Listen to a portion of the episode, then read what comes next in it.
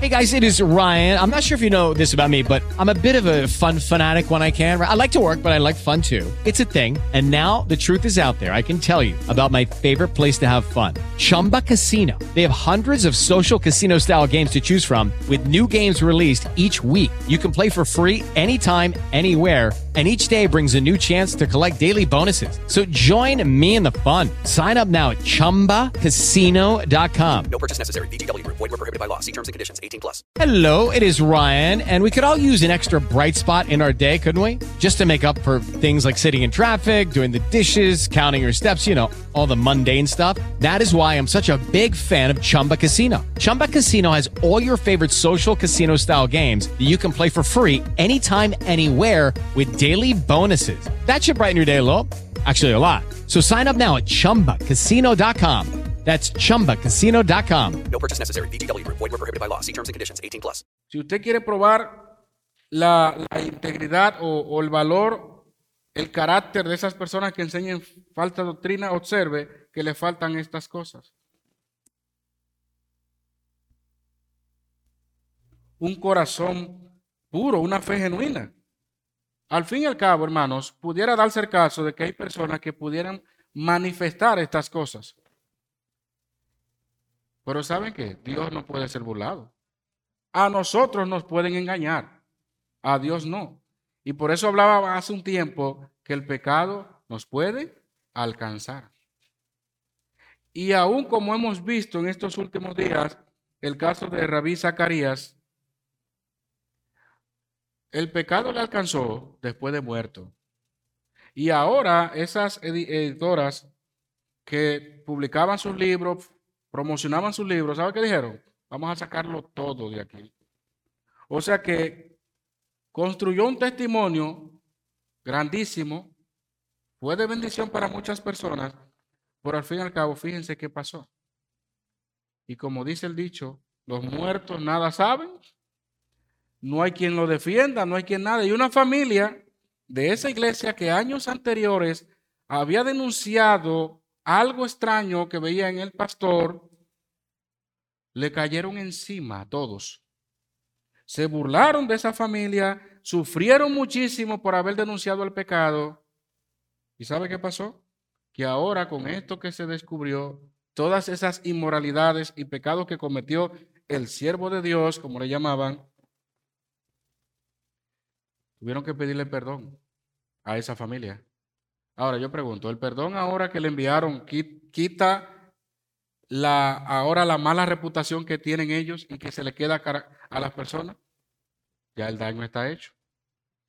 Como pasa hoy día con la justicia, alguien hace una denuncia ahora, tú no eres culpable nada, pero lo que se descubre que tú no eres culpable, ¿quién repara el hecho de que la gente te diga, eso es un violador, eso es un acosador? Porque no hay derecho a réplica. Se gasta más buscando para... Entonces, hermanos, que Dios nos libre de estas cosas. Que Dios nos libre. Pablo habla del corazón del verdadero evangelio, hermanos. Viva la vida cristiana de una forma genuina, porque miren, Dios no puede ser burlado. Estos hombres, lo único que le interesaba era brillar, ¿eh? porque cuando uno se aparta del, del corazón del evangelio, de la esencia, nada más que van a palabrería y uno queriendo ser doctor de la ley, maestro, sin entender ni lo que habla ni lo que afirma. Y ahí Pablo entonces da la dirección clara de qué es la ley, para qué sirve, para quién fue dada y cuál es la finalidad al fin y al cabo. Pero él finaliza el versículo 11 diciendo lo siguiente, como introducción al versículo 12 según el glorioso evangelio del Dios bendito, que a mí me ha sido encomendado. Aunque aquellos tergiversaban el evangelio, no a la manera de Cristo, para mí el evangelio es algo glorioso y debe ser para cada uno de nosotros. Porque el evangelio hoy día ya la gente le da igual. Hay cristianos que dicen, ay, ¿qué tanto evangelio ni evangelio? Hablemos de otra cosa. Hablemos de moda, hablemos de película, hablemos de deporte. Mira cuántos millones le dieron a tal fulano. Mira. ¿Y el evangelio? ¿Cuándo lo vamos a usar? a tiempo y fuera de tiempo, hermanos. Ahora en el versículo 12, el capítulo 12, de, perdón, versículo 12, Pablo dice, doy gracias al que me fortaleció, a Cristo Jesús, nuestro Señor, porque me tuvo por fiel poniéndome en el ministerio. Oigan ahora el cambio que hace el apóstol Pablo, porque él va a presentar su testimonio, parte de su vida.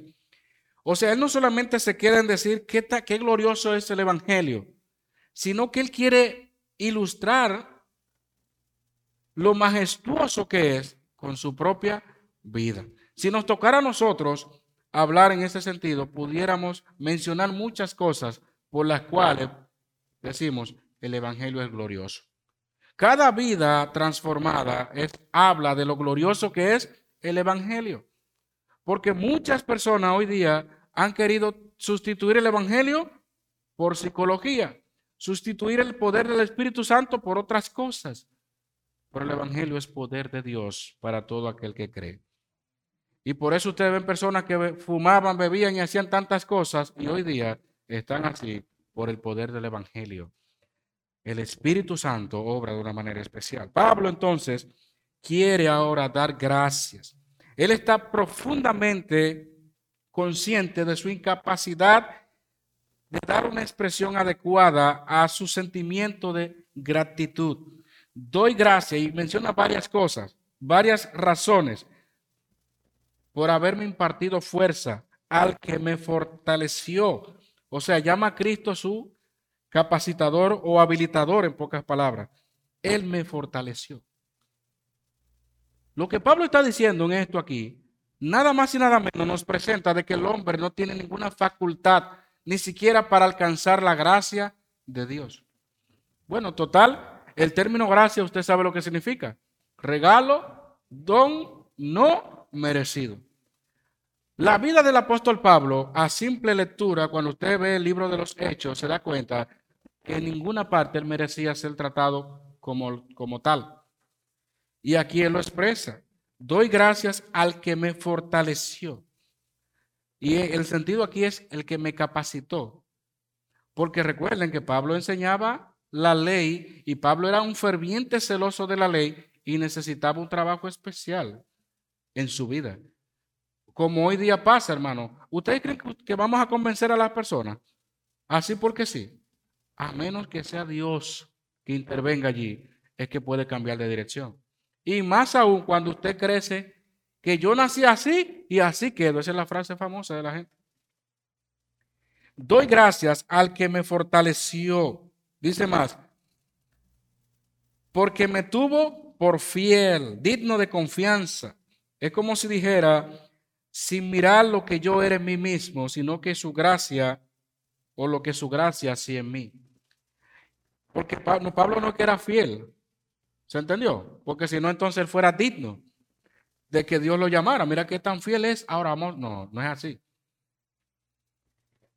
El Señor fue que puso en, esa, en el apóstol Pablo ese mismo ánimo que él tuvo para perseguir a la iglesia. Ahora Dios lo, lo redireccionó para perseguir, hombres para Cristo, no a la iglesia, no contra la iglesia y Dios, la gracia de él en, Pablo, lo había sido, lo había hecho ser digno de la misericordia y de la gracia del Señor. Pero también dice, poniéndome en el ministerio, poniéndome a su servicio. Ahí la palabra griega es la que usamos para diácono, diaconía. Pablo menciona tres cosas por las cuales da gracias a Dios. ¿Se dan cuenta que siempre va a haber razones para dar gracias a Dios? Al que me fortaleció, al que me tuvo por fiel y al que me puso en el ministerio. Pablo no se puso por sí solo. Por eso él dice en el versículo 1, Pablo, apóstol de Jesucristo, por mandato de Dios, nuestro Salvador y del Señor Jesucristo, nada más y nada menos que nuestra esperanza. El apóstol Pablo tiene que irrumpir en dar gracias a Dios, porque el Evangelio, hermano, nos hace mirar en ese espejo, nos hace ver que sin Cristo nada somos y nunca hubiésemos alcanzado lo que ya tenemos.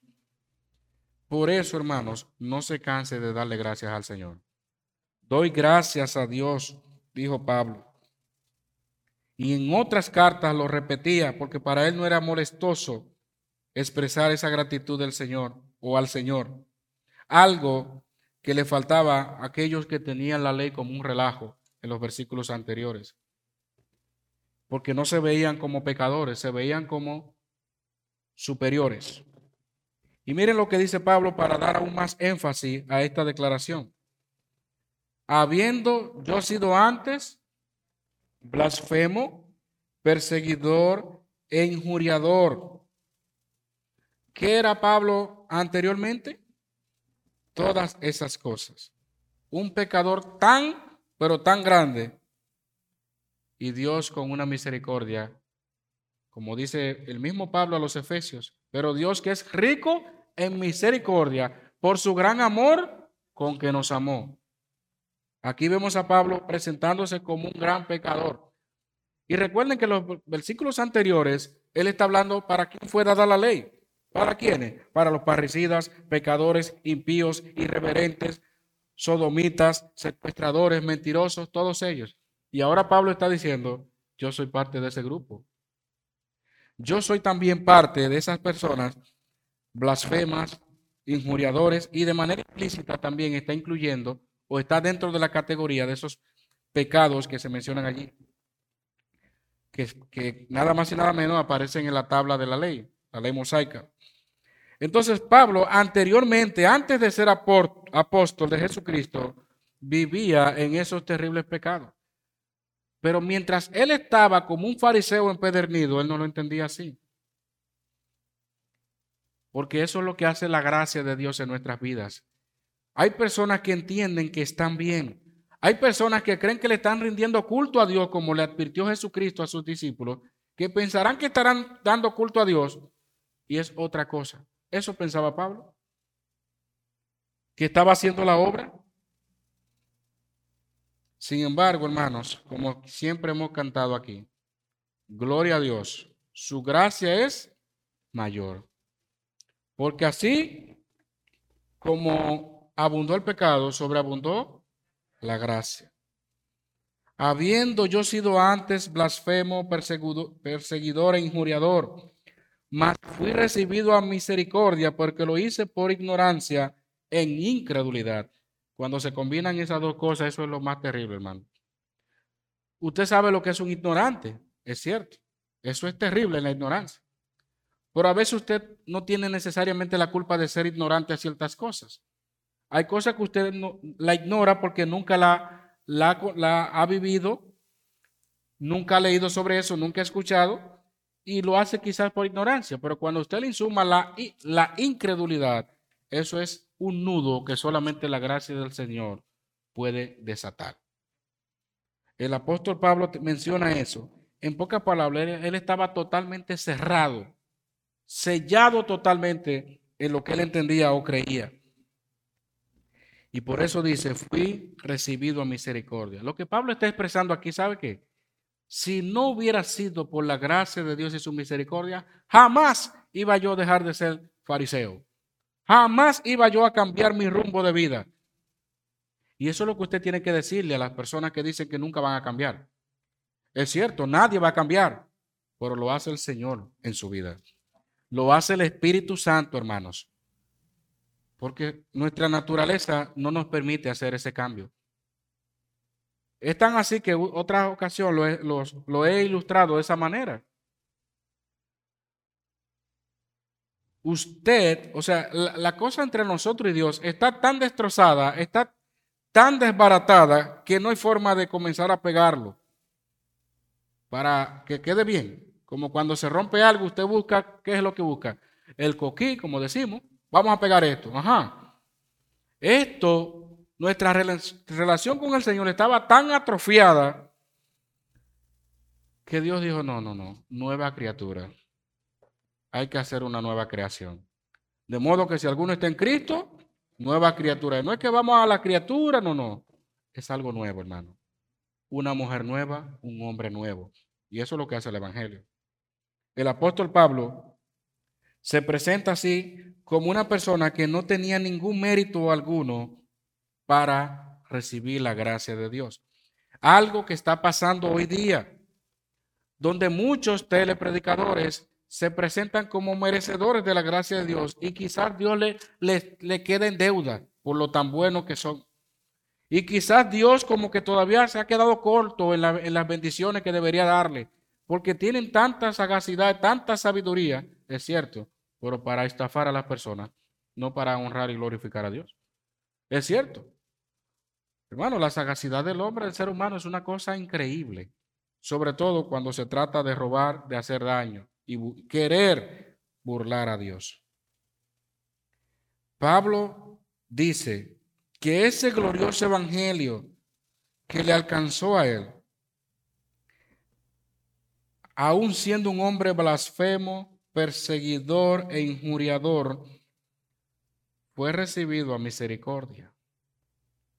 Si usted conoce a alguien que dice, Dios no va a tener misericordia de mí, usted puede ponerse como ejemplo, pero también mire este ejemplo aquí en la Biblia. Como el mismo apóstol Pablo dice, yo era así, así, así, por la misericordia de Dios me alcanzó.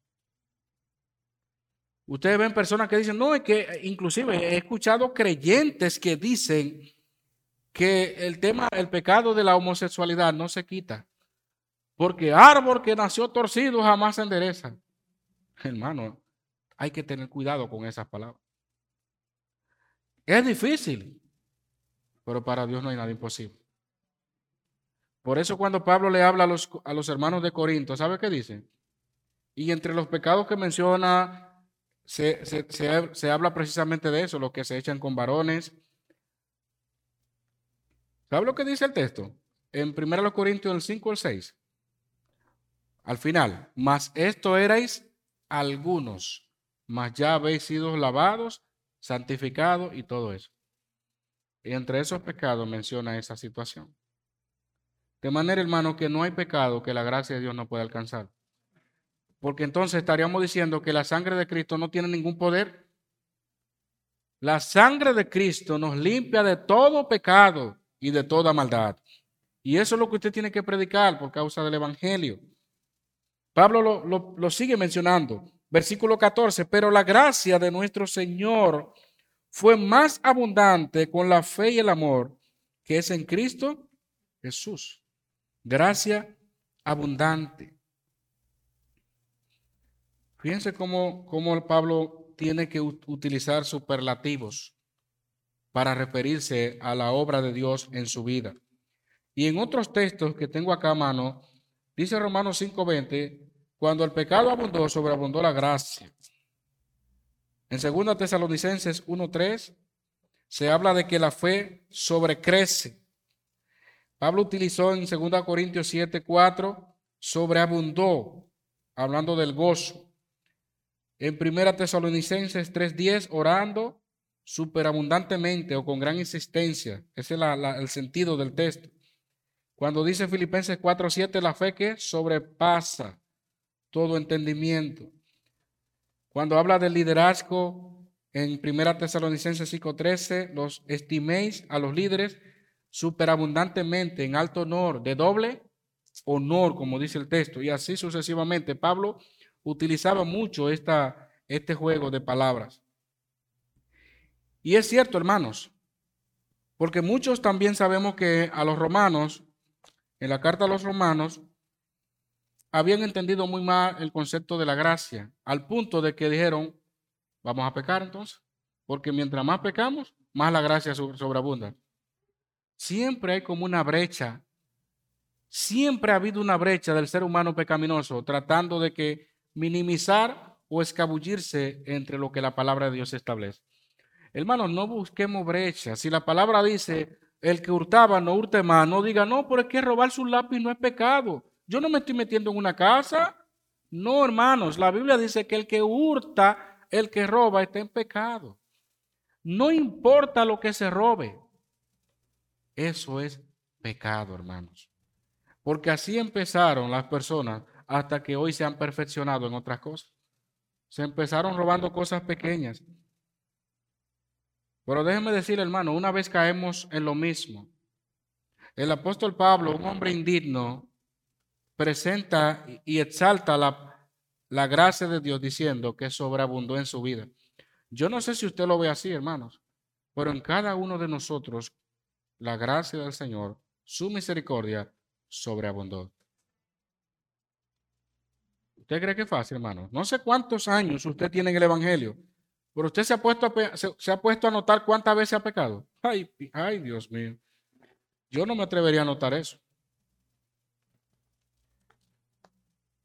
Apartarse del pecado, hermanos, y que el Señor siga ayudándonos a servirle y adorarle en espíritu y en verdad. Porque para esto, ¿quién es suficiente? Solamente el Señor en nosotros. O sea, la gracia no es solamente para rescatarnos de nuestra vana manera de vivir, darnos perdón, sino también para continuar en esta vida. ¿O es que acaso el Señor nos salvó y se fue y nos dejó? Nos dejó su Espíritu Santo en nosotros.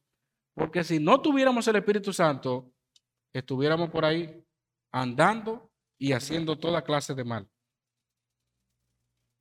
Entonces, el versículo 15 dice, palabra fiel y digna de ser recibida por todos que Cristo Jesús vino al mundo para salvar a los pecadores, de los cuales yo soy el primero. Me pongo delante. Póngame en la, fila, póngame de primero ahí. No es que Pablo estaba creyendo ahora más pecador que todo el mundo para que ahora, porque también es otro problema. La gente, cuando una persona se cree muy santo, dice, ¿por qué tan santo es? Pero al otro, si se cree muy pecador, ¿por qué tanto que, que pecador? No, Dios tiene misericordia de ti. A la gente le molesta todo. Pero Pablo lo que está diciendo en pocas palabras es, reconociendo que tanto había agravado a Dios, a su iglesia, con lo que él había hecho, él dice definitivamente a mí hay que ponerme de primero en esa lista. Quizás si yo, si pusiéramos en uno, eh, como a mí me he jugado en otras ocasiones con estos términos, que pongamos ahí un letrero que dice, que diga por orden de pecado, una fila para almorzar o cualquier otra cosa y que en la puerta pongamos ese rótulo, que la fila se va a hacer por orden de pecado, ¿dónde usted se pusiera? Porque ahí, ahí sí a todo el mundo le conviene decir, no, yo soy el, el primero, el primer pecador para comer de primero, ¿verdad? Hermano, a la hora de la verdad, todos nosotros deberíamos estar ahí de primero porque eso es lo que eso es lo que refleja cuando nosotros reconocemos de dónde Dios nos ha sacado. Pero el que no entiende eso dice, "No, pero que se vayan ellos, yo yo soy una persona y yo he matado a alguien y yo he robado algún día." Sí. El Señor todo lo sabe. Que Dios nos libre.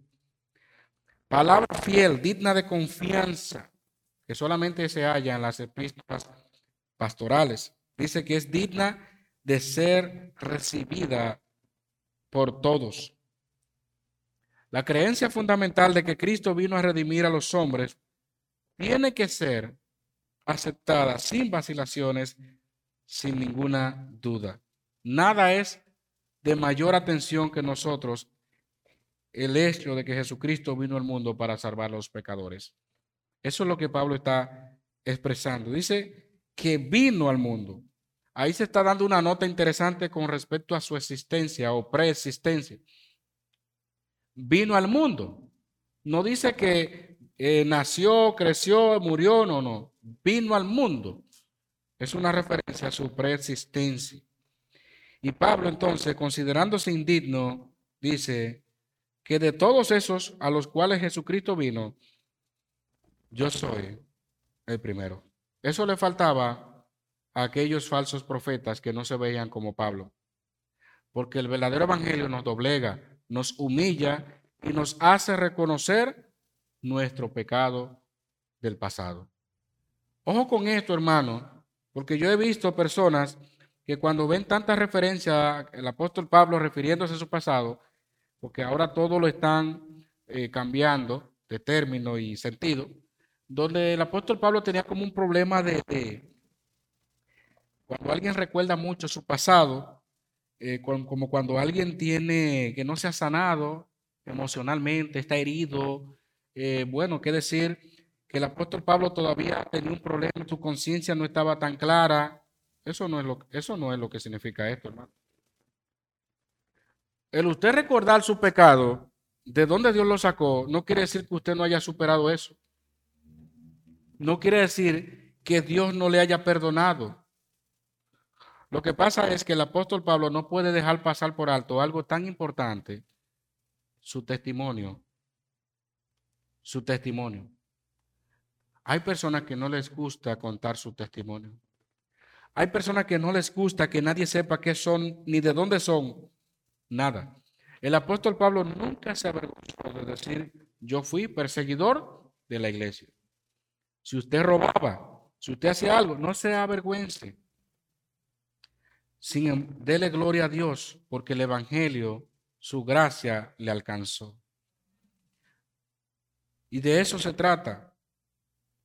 Jesucristo no vino a buscar justos, sino pecadores. De manera que si todos nosotros podemos decir, pero yo no era tan malo, entonces no tiene sentido. Si yo no era tan malo. Lo que le da carácter y resalta al Evangelio es que yo era tan malo que tuvo que sobreabundar la gracia en mi vida, la misericordia de Dios. Judy was boring. Hello. Then Judy discovered ChumbaCasino.com. It's my little escape. Now Judy's the life of the party. Oh, baby, Mama's bringing home the bacon. Whoa, take it easy, Judy. The Chumba life is for everybody. So go to ChumbaCasino.com and play over 100 casino style games. Join today and play for free for your chance to redeem some serious prizes. ChumbaCasino.com. No purchase necessary. Void where prohibited by law. 18 plus terms and conditions apply. See website for details. De manera que no nos, cre- no, no, no nos vamos, vayamos a creer qué tan buenos somos, sino evaluar qué cosas yo entendía que eran buenas y que la palabra de Dios me está enseñando que eran muy malas. Cuidado con eso, porque Pablo lo está presentando con su testimonio. Y luego otra vez retoma esto. Versículo 16. Pero por esto fui recibido a misericordia, otra vez, para que Jesucristo, ahí está el punto, hermanos, para que Jesucristo mostrase en mí, el primero, toda su clemencia, nada más y nada menos que para ejemplo de los que habrían de creer en Él, para vida eterna. Qué gran ejemplo es el apóstol Pablo. Porque yo no sé si usted se ha puesto en algún momento a reflexionar el cambio tan brusco que experimentó en su vida. Aunque sabemos que duró un tiempo, ¿verdad? Según nos dice el libro de Gálatas, siendo preparado, capacitado por el Señor mismo. Pero hermanos, una persona como el apóstol Pablo, que en ese momento no era el apóstol, era el perseguidor, Saulo de Tarso, eso, eso da miedo, hasta la película de los, de los niños cuando se escucha eso. Saulo de Tarso, eso tenía una connotación fuerte. Fue tan así que Dios Jesucristo tuvo que intervenir directamente en su vida. Y Pablo entonces dice, para que mostrase en mí toda su clemencia. La gloria de la conversión de Pablo era la revelación de la clemencia y del amor de Cristo que se extiende a todos los hombres. Esto es un ejemplo de lo que Dios puede hacer con todo el que se somete a su amor, con todo el que le entrega su vida.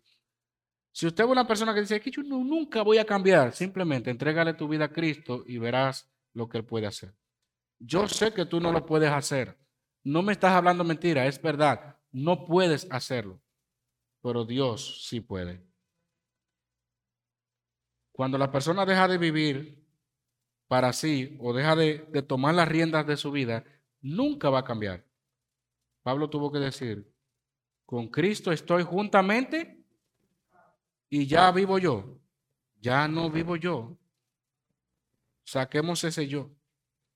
Ahora, ¿cuánto más una persona que no tiene a Cristo en su vida? Que Dios nos libre.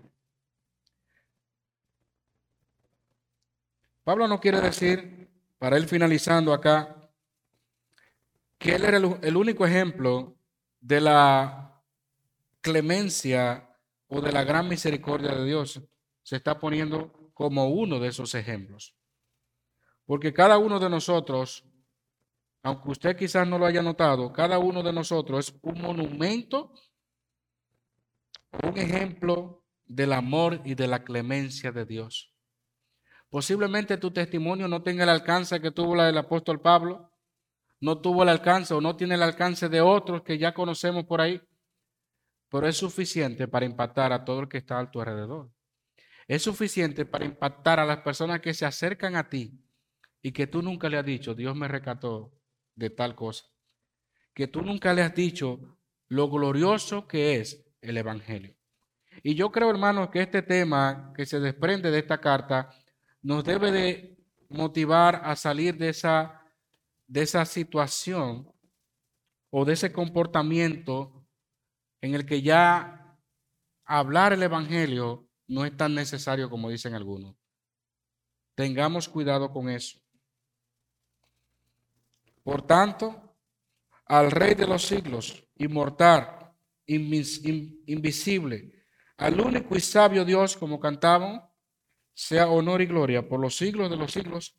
Amén. ¿Recuerdan cuando cantamos eso? Al único y sabio Dios, al Rey Supremo e inmortal. Ahí está. Toda la gloria, honor y honra y majestad, dice la canción. Aquí entonces se está hablando de esos atributos que son intransferibles de Dios. Inmortal, no muere. Invisible, a Dios nadie lo ha visto jamás. Único y sabio Dios. ¿Qué más queremos? Más claro de ahí, hermanos. Y Pablo en otras ocasiones presenta otros atributos del Señor. Pero ¿sabe qué es lo que vemos acá? Que el Evangelio glorioso de nuestro Señor Jesucristo produce un cambio en nuestras vidas. Que no solamente, como dice Pablo, doy gracias al que me fortaleció, al que me tuvo por fiel y me puso en el ministerio, sino que también nos lleva a dar honor y gloria al Señor. Eso, hermanos, Pablo ahora irrumpe en una doxología. Si el Evangelio no produce eso en tu vida, hermanos, hay problemas serios. Porque cuando Pablo escribió esto, hacía ya tiempo que él había entre, el Señor le había alcanzado su misericordia. Hacía tiempo que ya él como apóstol había servido y estaba escribiendo cartas. Y lo tenía, mira, bien presente, bien fresquecito escribiendo esta carta. De manera que no importa qué tiempo usted tiene en el Evangelio, el darle gracia y el darle honor y gloria al Señor refleja el impacto que el Evangelio ha tenido en nuestras vidas. Este mandamiento, hijo Timoteo, te encargo. ¿Cuál mandamiento? Lo que dice el versículo 3. Pablo le, le entrega a Timoteo el deber pastoral en Éfeso. Y aquí el, mandamiento es básicamente esa instrucción de lo que él está diciendo y las demás cosas que en la medida que estemos tratando esta carta veremos. Este mandamiento te lo encargo para que conforme a las profecías que se hicieron antes en cuanto a ti, milites por ellas la buena milicia. Pablo posiblemente se refiera a las predicciones hechas cuando Timoteo fue ordenado en el capítulo 16 de Hechos, donde se describía su futura consagración y siempre eh, se expresaba un deseo de éxito ministerial en muchos de los casos. Así como expresaron esto, recuerden que Timoteo fue un joven de buen testimonio cuando Pablo lo tomó. Y una de las cosas que tuvo que hacer Pablo fue circuncidarlo por causa de los judíos y Timoteo se convirtió en el discípulo amado de Pablo.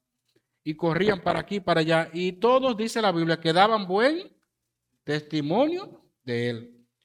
Y dentro de esas cosas hubieron expresiones donde le deseaban a Timoteo buen éxito, donde le deseaban a Timoteo eso, eso que hoy día vimos y que ya conocemos de él. Cuidado entonces, hermano, porque la gente cuando escucha la palabra profecía comienza a decir, es que declararon que Timoteo iba a ser. Cuidado, hermano, porque ninguna palabra que las personas digan, si no es de Dios, no ha de cumplirse jamás. Pablo se está refiriendo a ese momento cuando todos daban buen testimonio de él en su ciudad natal. Todo lo que decían cuando fue consagrado y lo que deseaban que él fuera y lo que desearan que él alcanzara.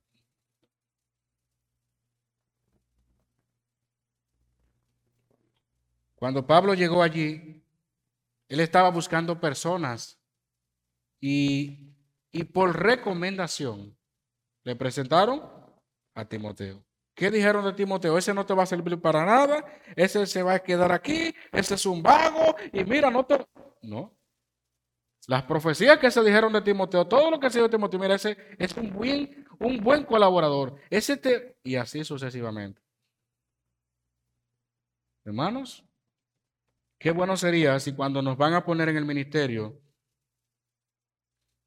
nuestro, nuestra vida, nuestro testimonio, permita que se digan todas estas cosas.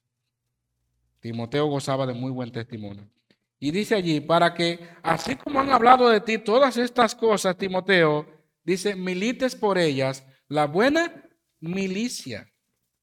Pongas todo el empeño para que ese liderazgo que tú vas a desarrollar, en este caso ahora en Éfeso, sea firme, sea firme para que puedas luchar, para que puedas con éxito servir al Señor y pelear la buena batalla. Utiliza un término de milicia, de guerra.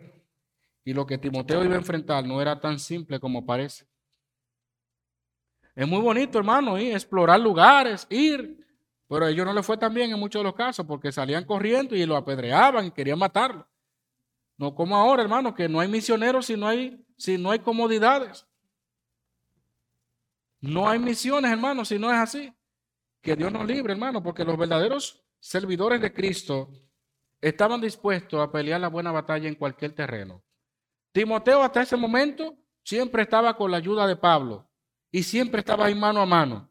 Por ahora le tocaba a él, mira, solito ahí, con la ayuda de Dios y comenzar a decir, no enseñen esto, no, y que luego le dice Pablo, ninguno te tenga en poco de tu juventud y ya ustedes saben todas las demás instrucciones que le da Pablo.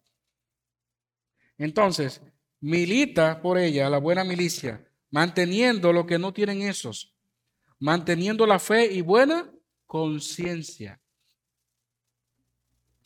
Y aquí finalizando dice, desechando la cual naufragaron en cuanto a la fe algunos. O sea, no es solamente lo que se dijeron de ti, lo que dijeron de ti, Timoteo. Tú tienes que hacer un trabajo. Tú tienes que esforzarte. Tú tienes que mantener la fe y la buena conciencia para que no se derrumbe todo lo que se dijo de ti. Porque lo que no hacen esto, ¿sabe lo que pasa? Lo que sucedió, desechando la cual naufragaron en cuanto a la fe algunos, naufragaron término marítimo, hermano. ¿Y qué está diciendo Pablo allí, hermano? ¿Cómo se desviaron algunos entre ellos, obviamente enseñando diferente doctrina, naufragaron en cuanto a la fe? ¿Qué desecharon eso? Ellos voluntariamente rechazaron la voz de su conciencia, porque ellos estaban muy claros de que era otra cosa que estaban enseñando. Y por eso Pablo habla manteniendo la fe y buena conciencia, porque que eso fue lo que ellos desecharon. ¿Y cómo lo desecharon? Enseñaron diferentes doctrinas. Y finalmente el versículo 20 nos dice lo que parecía que se iba a omitir durante el texto completo, porque se decía algunos y algunos. Ahora dice, de los cuales son lo que le molesta a muchas personas hoy día cuando se mencionan por nombre a las personas que pecan. Y aquí yo cito esto, hermano. De los cuales son Himeneo y Alejandro.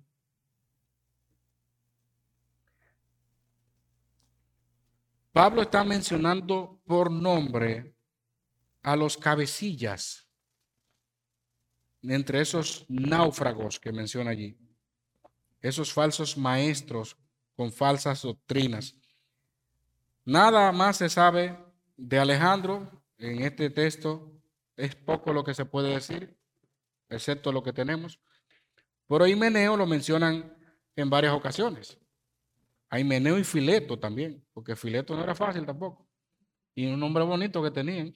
Yo no me imagino, hermano, a un muchacho ponerle Fileto. Himeneo. Pero bueno, en los términos eh, ya no caía tan mal. Porque los nombres no tenían, no, no son como ahora. Eso tenían significado. Algunos ven a Himeneo como el dios del matrimonio. Eso es lo que significaba. Pero bueno, sea cual sea su, su significado, lo que ellos hacían no era nada bueno, hermanos. Y qué bueno que Pablo menciona por nombre. Porque si no menciona nombre, uno dice, mira, es que Pablo está dando un principio de que cuando hay pecadores, mejor digamos algunos, mejor digamos eh, unos cuantos. Pablo tiene que mencionar por nombre. Hay situaciones, hermanos, donde el pecado tiene que denunciarse con nombre y apellido. Porque resulta y viene el caso, hermano, que dejamos todo a la, imaginación y la gente le gusta hacer, aparear las cosas según lo que se imaginen. Ah, se mencionó un pecado, eso a fulano. Y de repente nunca se mencionó desde el púlpito o de donde sea cuál es el hermano, cuál es la hermana. Y todo el mundo está diciendo, pero cuidado si fue fulano. Cuidado si fue fulano. Hermano, cuidado con eso. Hoy día, hermanos, cuando una persona eh, niega el Evangelio, los famosos apóstatas de la fe, no, yo, yo, usted va a encontrar una nube de, de defensores diciendo, pero ¿por qué no mencionan? Hay dos extremos. El extremo de los que tienen falta de misericordia, que no oran por el que cometió el pecado, no importa que fue un artista. Por ustedes ven los cristianos que dicen, mira ese hijo de, del otro y ese hijo. Y nadie, nadie ora ni siquiera para que Dios restaure esa vida. Pero también está el otro extremo de que dicen, pero es un hombre de Dios. Eso es una mujer de Dios. No hablen así de por Dios. Como están saliendo un grupo de personas defendiendo a Rabí Zacarías. Diciendo, pero que ese es un hombre de Dios. ¿Cómo va a ser? Y hemos escuchado de personas, cuando un pastor reconocido, en este caso el pastor Miguel Núñez, mencionó el pecado de este, de este rabí Zacarías, buscaron una declaración que él había hecho antes, donde decía que él era de buen ejemplo para los cristianos. Y luego pusieron el otro ejemplo debajo, donde decía que él se había apartado de la fe y que pensaba que se había burlado de Dios. Estoy parafraseando. Simplemente para defenderlo. Hermano, no podemos defender el pecado, hermano. No importa quién sea, el pecado es pecado. Pablo dice a quienes entregué a Satanás aquí para que aprendan a no blasfemar. Término que les gusta a mucha gente. Y yo he escuchado, ya yo lo entregué a Satanás a ese. A ese yo no le predico jamás. Si quiere que se vaya para el infierno. Yo lo entregué a Satanás. Eso no tiene que ver nada con eso, hermano. Algunos piensan que esta expresión tiene que ver con una sentencia judicial en la sinagoga judía, pero la opinión más común entre los estudiosos de la Biblia tiene que ver con la excomulgación de la iglesia. Tiene que ver con apartarlo. En una ocasión el apóstol Pablo dijo al mismo Tito, a los que persisten en pecar, ¿qué hay que hacer? Después de una y otra amonestación, deséchale. Hermanos, el último procedimiento que se lleva con una persona en una iglesia cuando persiste en pecar es simple y llanamente no puede tener parte con nosotros. Yo recuerdo que la primera vez que hablé de este tema con, con personas de otras iglesias, aún iglesias hermanas entre nosotros, se sorprendieron. ¿Cómo?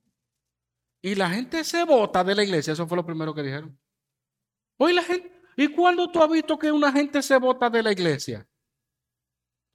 Resulta chocante, hermanos, muy fuerte, pero es bíblico. Es bíblico, hermano, por una razón simple. La Biblia dice que un poco de levadura leuda toda la masa. No es lo mismo una persona que pecó y que el deber de como cristiano, eh, eh, Gálatas 6, es restaurarlo, disciplinarlo. La persona debe estar dispuesta confesar su pecado, dispuesta a recibir la disciplina de la iglesia y nada, ninguna iglesia va a querer salir de otra nunca jamás. Se trata el pecado de la manera que establece la palabra de Dios con la finalidad de restaurar al caído. Porque la gente ve la disciplina como algo malo. ¡Ay, está en disciplina!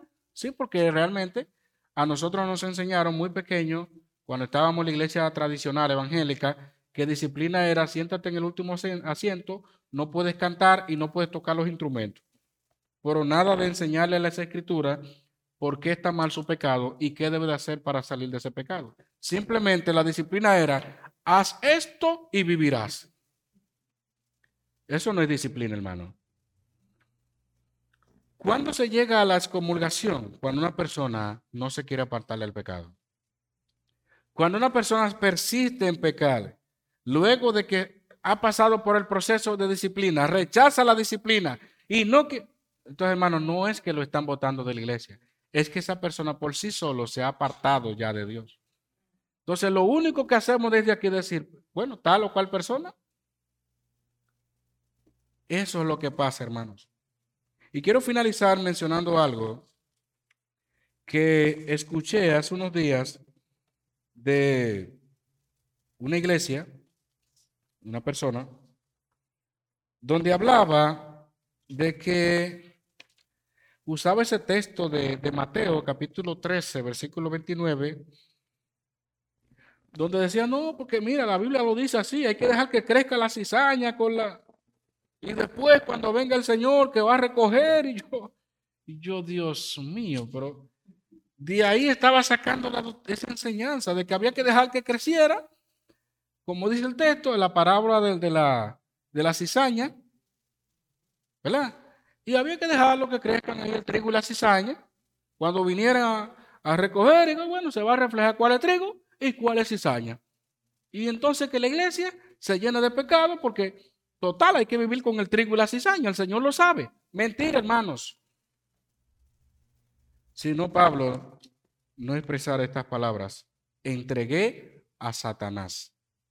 Y en otros textos de Corinto, a los Corintios, que es un poco fuerte también, el que había sido acusado de incesto, Pablo dice, bueno, yo no estoy ahí, pero en espíritu el tal hombre sea que lo mismo, entregado a Satanás para destrucción de la carne. Porque lo que Pablo está hablando ahí es el proceso disciplinario, más que otra cosa. Y cuando esa persona entonces se arrepiente, se aparta de su pecado, puede estar sin problema, hermano. Porque para eso somos hermanos, somos una familia, somos hijos de Dios. Solamente cuando una persona persiste en pecar, y en mantenerse en pecado, entonces no hay otro remedio que decirle, no podemos. Porque la iglesia que tolera el pecado es una iglesia también que se convierte en partícipe del pecado. ¿Qué pasó con, con el caso de Corinto? Que cuando nosotros leemos segundo a los Corintios, muchos relacionan este caso con, con alguien a quien me menciona el texto, que él tiene que decirle el apóstol Pablo, ya perdónenlo ya. Ya perdonen ese hermano, porque ya demasiada tristeza le ha consumido, ya le basta con tanta, con tanta tristeza.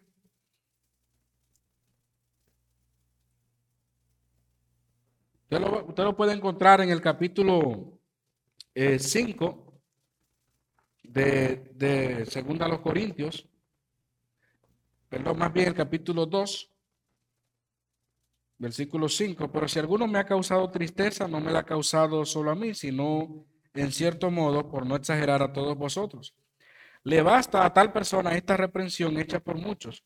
Así que, al contrario, vosotros Más bien debéis perdonarle y consolarle para que no sea consumido de demasiada tristeza.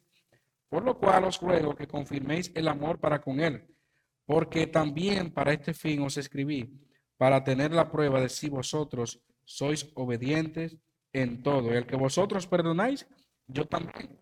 Porque también yo lo que he perdonado, si algo he perdonado, por vosotros lo he hecho en presencia de Cristo, para que Satanás no gane ventaja alguna sobre nosotros, pues no ignoramos sus maquinaciones. Pablo está hablando de un caso, una persona que ya debió, debieron perdonarlo después de haber pasado por el proceso.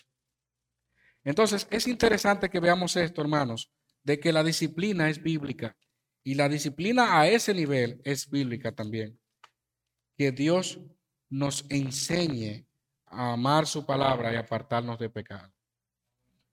El texto finaliza diciendo, para que aprendan a no blasfemar, porque ese es el propósito de la disciplina. Si usted se equivocó, si usted erró, si usted hizo tal cosa, es para que aprendan a no hacer lo que usted está haciendo. En este caso era blasfemar. Pero si una persona está en disciplina por chismoso o chismosa, para que aprenda a no chismear.